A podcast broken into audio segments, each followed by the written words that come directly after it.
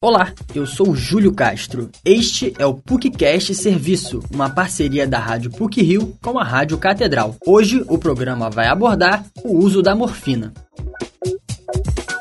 A morfina é um potente analgésico da classe dos opioides. O medicamento atua no sistema nervoso central ao se ligar a receptores do cérebro capazes de inibir a dor. A droga é indicada em casos de dores agudas, como as de uma fratura ou incômodo pós-operatório. Nesse caso, a recomendação é feita quando os analgésicos comuns e os antitérmicos, como dipirona e paracetamol, não conseguem controlar o sofrimento. Em razão do tratamento agressivo para atacar as células cancerígenas, os pacientes oncológicos também podem fazer o uso desse fármaco. Nos casos de dores crônicas, a morfina pode ser prescrita, mas com cautela redobrada. Médico anestesista com área de atuação em dor pela Associação Médica Brasileira e pelo Conselho Federal de Medicina, Paulo Renato Barreiros, explica que a morfina é usada principalmente em pessoas com câncer. Ele esclarece que o uso para dor crônica é mais controlado. No cenário da dor crônica, aquele paciente sofredor de longo prazo,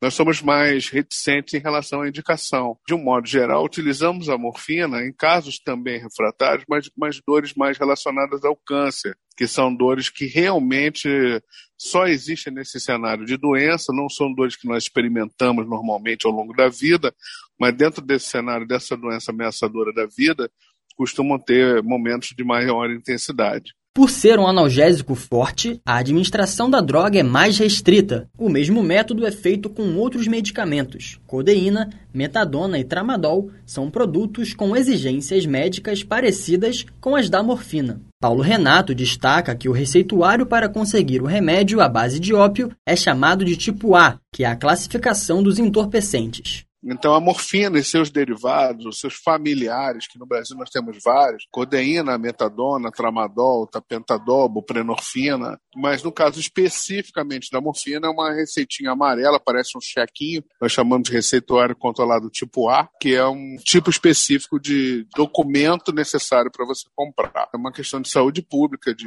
controle de prescrição e controle de demanda pessoal dos pacientes. O vício é um estado psiquiátrico em que a pessoa consome o medicamento mesmo sem necessidade. É uma compulsão. A dependência química, porém, acontece quando o indivíduo é dependente de um remédio para um determinado efeito. Paulo Renato enfatiza que o termo dependência química é usado de forma indevida para classificar o vício. Ele argumenta também que a morfina deve ser utilizada apenas com orientação do médico. A dependência química é um termo que é usado de forma equivocada para classificar o vício. O uso de qualquer medicamento da família ou da classe dos opioides deve ser usado de forma parcimoniosa técnica. Então, ele jamais será um medicamento de balcão. Assim como os anticonvulsivantes, assim como os antidepressivos, assim como a maioria dos antibióticos, são medicamentos que não devem ser usados pelo público leigo de uma forma não prescritiva, né? numa forma não supervisionada por um médico. Entre as opções terapêuticas, o uso de adesivos é uma maneira mais moderna de se aplicar o medicamento. A principal vantagem é que a droga vai agir diretamente no local dolorido. Diagnosticada com costocondrite, uma inflamação na área da costela, a estudante de comunicação da PUC-Rio, Júlia Paixão, de 20 anos,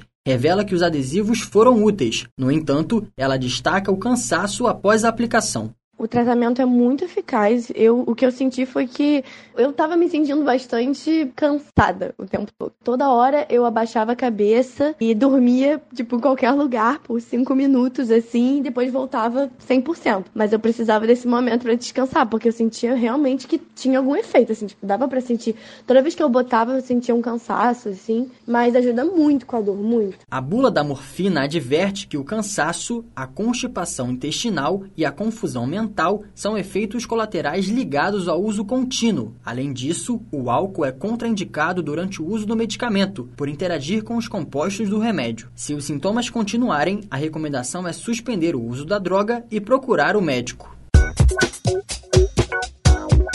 Esse episódio teve produção e edição sonora por Júlio Castro, com supervisão e edição do professor Célio Campos. Lembramos que a Rádio PUC faz parte do Comunicar, que é coordenado pela professora Lilian Sabac. Voltamos na próxima sexta-feira. Até lá!